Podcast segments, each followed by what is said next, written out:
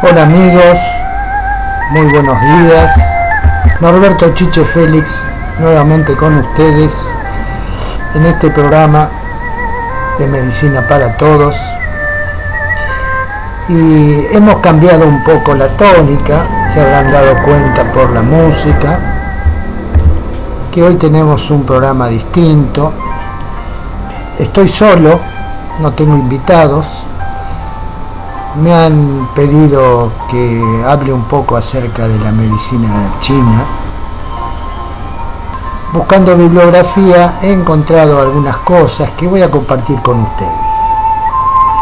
Primeramente, y antes de ir al punto, hablaremos y mencionaremos a nuestro amigo, compañero Paolo Bergomi, porque es el presidente de ALADI, la Asociación Latinoamericana de Diseño, la cual él preside y que está en estas, en estas instancias de cumplir 40 años, que no es poco. Eh, desde acá, en nombre mío y de la radio, le mandamos las felicitaciones del caso y que sean 40 años más mínimamente. Adelante Paolo, fuerza. Bueno, entrando en tema, la medicina tradicional china ha tenido influencia en toda el área asiática y se la denomina prácticamente como la, medicina oriental. Es absolutamente empírica, muy reñida con el, pensamiento científico, y el concepto científico y de la ciencia que hoy tenemos, seguramente eh, cuando éramos nosotros jóvenes la, la China era el gigante dormido y hoy sabemos perfectamente que el gigante despertó. Seguramente la medicina se ha ayornado, pero también estamos casi seguros que en el interior de China en muchos lugares se debe seguir usando la medicina china. Bueno, eh, nos cuesta mucho los nombres de esto, las pronunciaciones, por lo cual ya de entrada les pido disculpas, pero vamos a dar unos cuantos conceptos de la, de la que rigen la medicina china. El yin y el yang está presente en casi todas las actividades de la China, de la China cultural, de la China militar, de la China de los artes marciales. Ahí está el yin y el yang siempre presente, hasta en el feng shui está presente. Esta es una de las bases de la medicina. Otra, otra base, otro pilar son los cinco elementos que se toman, que es la madera, el fuego, la tierra, el metal y el agua, que no vamos a ampliar un poco en esto porque sabemos la importancia del agua, de la tierra y de los cinco elementos, que ellos lo asocian a la salud y está bien asociado en realidad.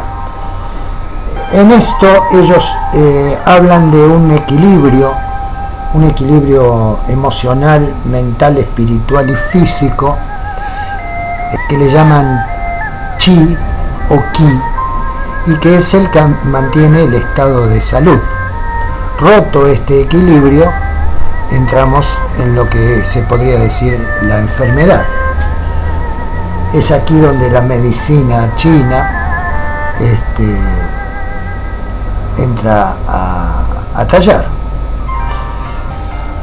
Siguiendo un, esquema de, la medicina nuestra, y occidental y alopática, lo primero que la medicina china hace es eh, ponerse enfrente del paciente, escuchar al paciente, no solamente en el contenido de lo que cuenta, sino cómo lo cuenta, se toma en cuenta valga la, redundancia, la inflexión de la voz, el tono de voz, eh, la potencia de la voz es un, un parámetro bastante importante a tener en cuenta. O sea, es escuchar, el otro es oler, se lo huele al paciente, el paciente enfermo presenta olores particulares muchas veces, lo cual es cierto absolutamente. El historial personal del paciente se tiene en cuenta. Eh, en el examen eh, se toman los pulsos, los pulsos radiales comunes que nosotros conocemos, de ambos lados, izquierda y derecha, y este, en tres posiciones distintas, de acostado, de sentado y de parado.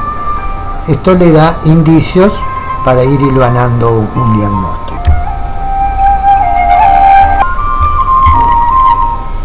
Roto este equilibrio y habiendo agotado el estudio del paciente en sí, el equilibrio eh, este mencionado se evalúa a través de los meridianos o canales por donde fluye este famoso ki. Estos canales son dos líneas paramediales, o sea, al costadito de la línea media, que nacen por debajo de la mandíbula, uno a, cada lado, o sea, derecho e izquierdo, y descienden, atravesan el cuello, pasan por encima de la clavícula y bajan por la línea de la mamila, llegan a la ingle, atraviesan la ingle y se meten en los este, miembros inferiores llegando hasta el dedo gordo. Las, las alturas en esta línea trazada imaginaria, eh, las alturas van marcando los puntos representativos de los órganos internos. No son ni más ni menos que lo nosotros conocemos como los puntos de acupuntura o acupunturales. ¿Mm? Bueno, hecho el diagnóstico, tengamos en cuenta que no, no hay este, estudios este, complementarios. Nunca va a haber alguna agresión por más que sea mínima, o sea, son este, eh, no invasivos, absolutamente no invasivos. Esto es eh, importantísimo, como para destacar, digo yo, ¿no? En la observación también, este, aparte de la voz y lo que hemos mencionado anteriormente, se miran los ojos, las orejas, la nariz, la coloración, y hay otro parámetro que toman, que es la temperatura de las distintas partes del cuerpo. Llegado el final de, la observación y, del estudio previo del paciente, se puede llegar a lo que ellos llaman el diagnóstico de las enfermedades, que las dividen en dos partes. Unas enfermedades que son lo que le llaman internas, que son aquellas de, que están este, ligadas a las emociones, y ellos le dan mucho valor a la falta de reposo o de descanso como una causa de enfermedad. Esto serían las enfermedades internas, a diferencia de las externas que son por noxas externas, llámese eh, biológicas o climáticas, frío, calor, en las biológicas, bacterias, parásitos, etcétera, etcétera. Una vez tenido esto en cuenta, se arman, se juntan los signos y los síntomas en síndromes. El síndrome es el conjunto de signos y síntomas que concuerdan con lo que ellos previamente conocen como una este, enfermedad. Les aclaro un poquito que es un signo porque en la medicina nuestra también es así, a diferencia de un síntoma. El signo es algo que uno puede ver y constatar. Me refiero cuando digo uno, es el médico. El síntoma es lo que el paciente relata que siente, o sea, es subjetivo. Y hay algunos este, parámetros que se toman que cumplen las dos, eh, son signos y síntomas. El más claro es la fiebre. La fiebre se siente, el paciente la siente y el médico la puede constatar, aunque sea en forma empírica, apoyando la mano en el, en el paciente. Llegado a un diagnóstico de estos de las enfermedades internas y externas, viene el momento de las terapias. Y las terapéuticas son variadas, la mayoría de ellas nosotros las tenemos presentes y las conocemos. Por ejemplo, ellos hablan del tuina, que no es ni más ni menos que los masajes, los masajes pueden ser generalizados o pueden ser parciales, localizados, a eso me refiero. La acupuntura, que también nosotros conocemos, también esta se puede hacer una acupuntura general o una localizada como la auriculopuntura, la rinopuntura, la digitopuntura que es prescinde de, de las pequeñas agujitas.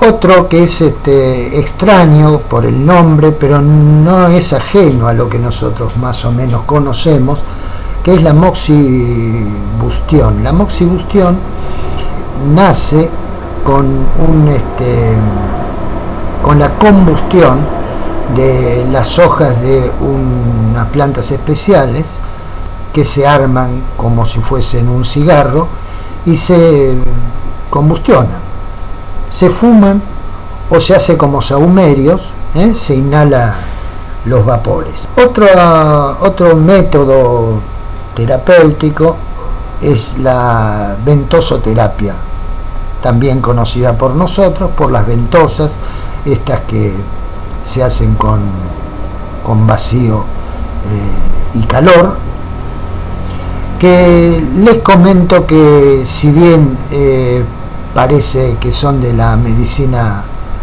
eh, medio antigua, no, no tanto, no tanto, porque en los últimos tiempos, en los últimos tiempos, en, en los atletas de alta competición, si ustedes se fijan sobre todo en la natación, a posteriori de una competencia, se usa la ventosoterapia, que les quedan esas marcas redondas en, la espalda de los competidores. Otro grupo de, terapias es la, la fitoterapia, conocida como todo el mundo sabe, con eh, la infusión de plantas, especialmente eh, escogidas.